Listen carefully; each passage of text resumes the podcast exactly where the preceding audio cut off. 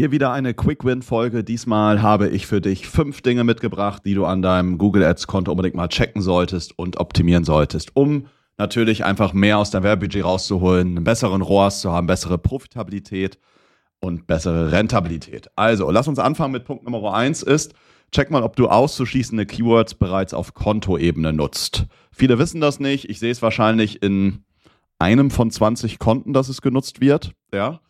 Ähm, was kannst du also machen? Du kannst auf Kontoebene bis zu 1000 auszuschließende Keywords hinzufügen und damit sicherstellen, dass auf allen Kampagnen, einschließlich PMAX-Kampagnen, bestimmte Begriffe nicht ausgespielt werden. Sowas wie, wenn du der hochpreisige, der hochpreisigste Anbieter bist, dann solltest du da zum Beispiel günstig, günstige, günstiger, günstiges oder ähnliches einfügen. Wenn du, ähm, oder grundsätzlich solltest du gebraucht, gebrauchte, gebrauchter, gebrauchtes hinzufügen, weil du wahrscheinlich nichts Gebrauchtes kaufst, ja.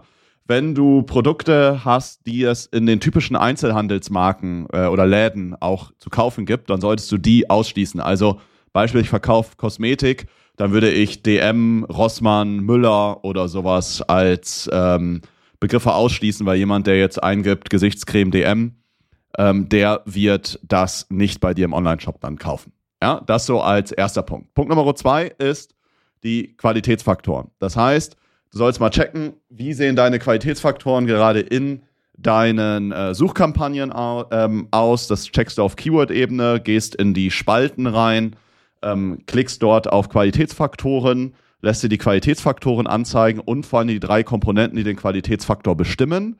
Nämlich einmal die Nutzererfahrung mit der Landingpage, die erwartete Klickrate und die Anzeigenrelevanz. Und dann schaust du dir an, hast du Qualitätsfaktoren, die unterhalb von sieben liegen. Und dann ordnest du dir deine ganzen Keywords mal nach Kosten und fängst von oben nach unten an, die Keywords zu optimieren, wo der Qualitätsfaktor eben bei sechs oder drunter liegt. Und dazu hast du dann ja entsprechend auch diese Bewertungsschemata. Wenn du jetzt merkst, die Anzeigerelevanz und CTR ist unterdurchschnittlich oder durchschnittlich, dann kannst du das Ganze über den Anzeigentext lösen. Wenn du siehst, die Nutzererfahrung der Landingpage ist schlecht, dann kannst du als Quickfix einfach mal eine andere Landingpage ausprobieren. Oder du optimierst deine Landingpage, indem du da wirklich klassisch SEO-mäßig rangehst. Das heißt, du checkst einmal, ähm, sind H1, H2-Überschriften richtig gesetzt, haben Bilder richtige, hat äh, richtiger Alttext, wie ist der Titel der Seite und checkst aber auch, hey, wie ist grundsätzlich die Suchintention desjenigen. Bedeutet, wenn ich jetzt ähm, zum Beispiel eingebe, sagen wir mal, äh, Garten, äh, Möbel oder Garten, sagen wir mal Garten Launch und ich gebe das bei Google ein, dann komme ich in der Regel auf Kategorieseiten. Ja, weil jemand, der Garten Launch eingibt, der will vergleichen, welche Launch er sich jetzt irgendwo kaufen kann. Und wenn du jetzt aber denjenigen auf irgendwie eine Produktseite, einen Blogartikel lenkt, kann das auch dazu führen, dass du eine geringere Nutzererfahrung der Landingpage hast. Kommen wir, das also Punkt Nummer zwei, denn warum ist es wichtig? Qualitätsfaktoren, wenn du einen Qualitätsfaktor von fünf hast und du optimierst den auf zehn, das ist das Maximum, dann ähm, kannst du deinen CPC halbieren auf derselben Position. Oder du kommst einfach äh, in den äh, Google Search Rankings dann, also in den bezahlten Rankings, von, ich sag mal, Platz 4 auf Platz 2 und zahlst aber dasselbe oder sogar weniger für einen Klick. Ja, aber grundsätzlich die Regel, Qualitätsfaktor verdoppeln, bedeutet halber Klickpreis auf derselben Position. Ja? Okay, dann äh, kommen wir zu Punkt Nummer drei, ist, du solltest gerade als Online-Shop deine Produkte unterschiedlich bewerben, je nachdem, welche Marge sie haben. Ja, wir machen das so, dass wir im ersten Schritt mit Kunden genau ermitteln, wie ist überhaupt die Marge, also nicht nur die Marge, sondern wie ist der Deckungsbeitrag 1 und der Deckungsbeitrag 2. Das heißt, was fließt in den Deckungsbeitrag 1 ein? Das heißt, ich habe jetzt ein Produkt, das verkauft sich, sagen wir mal, für 100 Euro netto. Jetzt ziehen wir die Cost of Goods ab, also einfach gesagt der Einkaufspreis. Wir ziehen die Verpackungskosten ab, die Pick- und Packkosten, die wir haben. Also Verpackungskosten meine ich sowas wie Kartonage, äh, Klebeband. Ähm, dann Pick- und Packkosten, also wie lange braucht jemand, ähm, um das Produkt halt am Ende ähm, ja halt zu picken und äh, quasi zu versenden. Das kostet ja auch Geld. Und äh, dann Paymentgebühren werden in der Regel irgendwo so um die 2% abgezogen.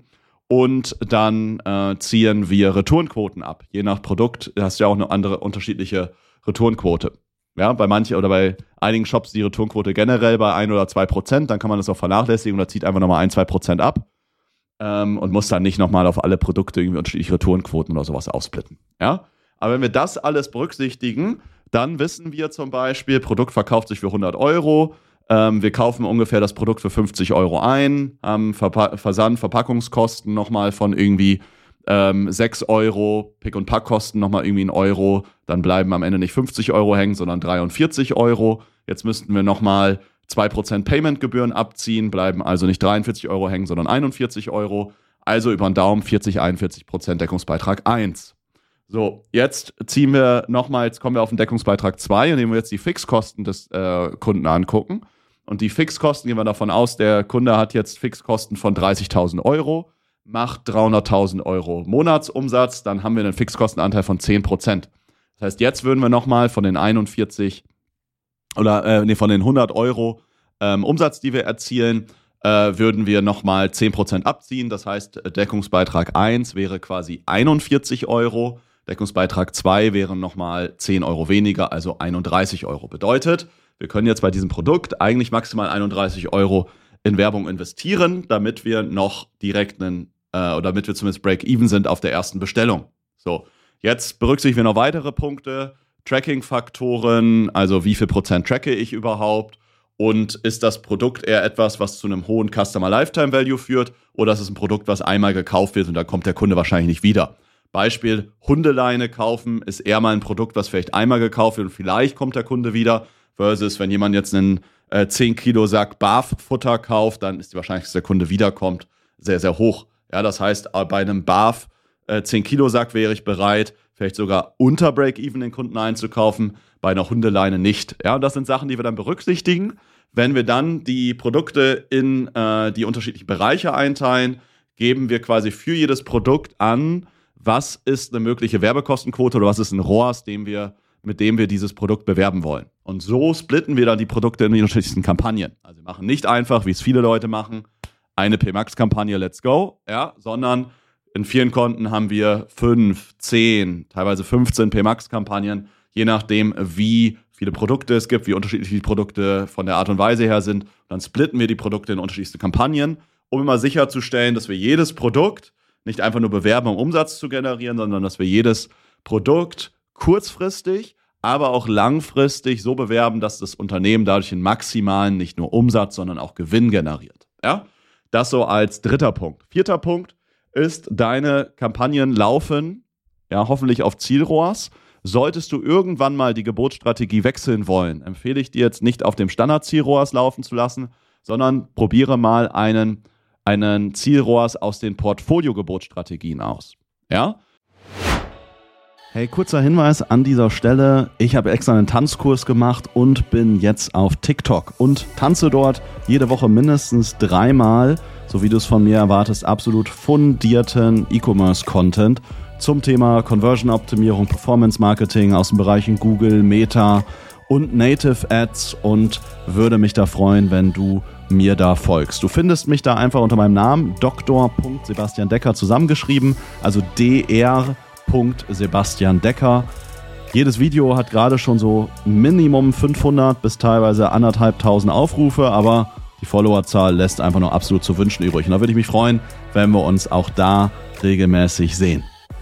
Also dr. Decker bei TikTok. Das heißt, du stellst nicht einfach in die Kampagne rein, in die Einstellung und wählst da die Geburtsstrategie, sondern du gehst oben in die Kontoeinstellung, da kannst du eine Portfolio-Geburtsstrategie einstellen. Und wenn du da nämlich den Zielrohrs wählst, hast du einen weiteren Vorteil und eine weitere Einstellungsmöglichkeit. Du kannst jetzt nämlich einen Max-CPC vorgeben bei einem Zielrohrs. Das kannst du normalerweise nicht. Weil was wir immer wieder feststellen ist, wenn ich normalen Zielrohrs habe, dann kann es mal in Einzelfällen immer wieder dazu kommen, dass ich auch mal einen CPC bezahle von 7, 8, 9, 10 Euro, vielleicht sogar mal 20 Euro, obwohl ich eigentlich sonst einen durchschnittlichen CPC habe von 50, 60, 70 Cent. Ja?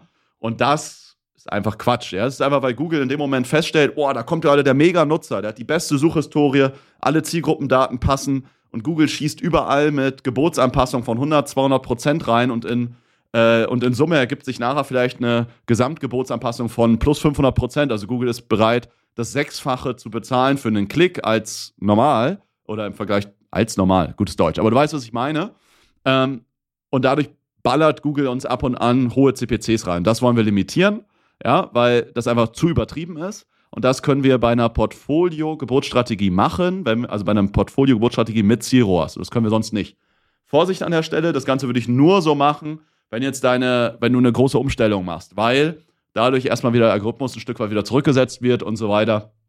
Das heißt, das machen wir dann bei größeren Umstellungen, wenn jetzt ein Konto konstant und gut schon auf dem normalen Zielrohrs läuft, dann machen wir diese Umstellung nicht.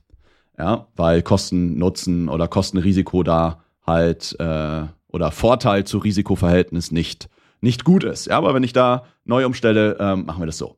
So, und dann, last but not least, fünfter Punkt, den ich dir mitgeben wollte, ist, wenn du Display-Kampagnen ähm, ausspielst, nutze unbedingt Placement-Ausschlusslisten. Ja, denn es gibt einfach ein paar Placements, die bringen so gut wie nie etwas. Ja, in diversen Konten in den letzten Jahren immer wieder getestet. Wir haben ja einiges an Werbebudget, was wir bei Google durchjagen. Ja, also dieses Jahr wird es ein achtstelliges Werbebudget sein, was wir bei Google verwalten für unsere Kunden. Und davon ja auch ein gewisser Teil immer Display. Also ich würde sagen, so ja, fünf bis zehn Prozent des Budgets geht in der Regel irgendwo in Display rein. Und ganz klares Learning, immer mal wieder ausprobiert, auch in größeren Skalierungen mal wieder ausprobiert. Äh, mach's einfach nicht. Ist zum Beispiel Display-Kampagnen auf bestimmten Apps ausspielen. Vor allen Dingen Spiele kannst du in der Regel rauskicken. Das funktioniert eigentlich nie. Oder so bestimmte Dating-Seiten. Ist zwar cool, wenn dir irgendwie deine Freunde schreiben, die hätten äh, deine Ad bei Tinder oder so gesehen, aber ehrlich gesagt, das konvertiert nie. Ja? Ähm, deswegen nutze Placement-Ausschusslisten bei Display-Kampagnen, sollte eigentlich Standard sein. Ich sage es nur nochmal an der Stelle, weil ich es doch immer mal wieder nicht sehe und schließe einfach ähm, irgendwelche sinnlosen Apps aus, Spiele und Dating-Seiten. Wenn du jetzt direkt erstmal mit ähm, Display nochmal startest und das ausprobieren willst, würde ich dir sogar empfehlen, komplett Apps auszuschließen. Es gibt halt so ein paar, die schon gut funktionieren können, aber grundsätzlich funktionieren halt Apps deutlich schlechter als halt Webseiten im Display-Bereich. Sind zwar auch günstiger, aber meistens ist halt echt einfach nur Müll-Traffic, den das Ganze bringt.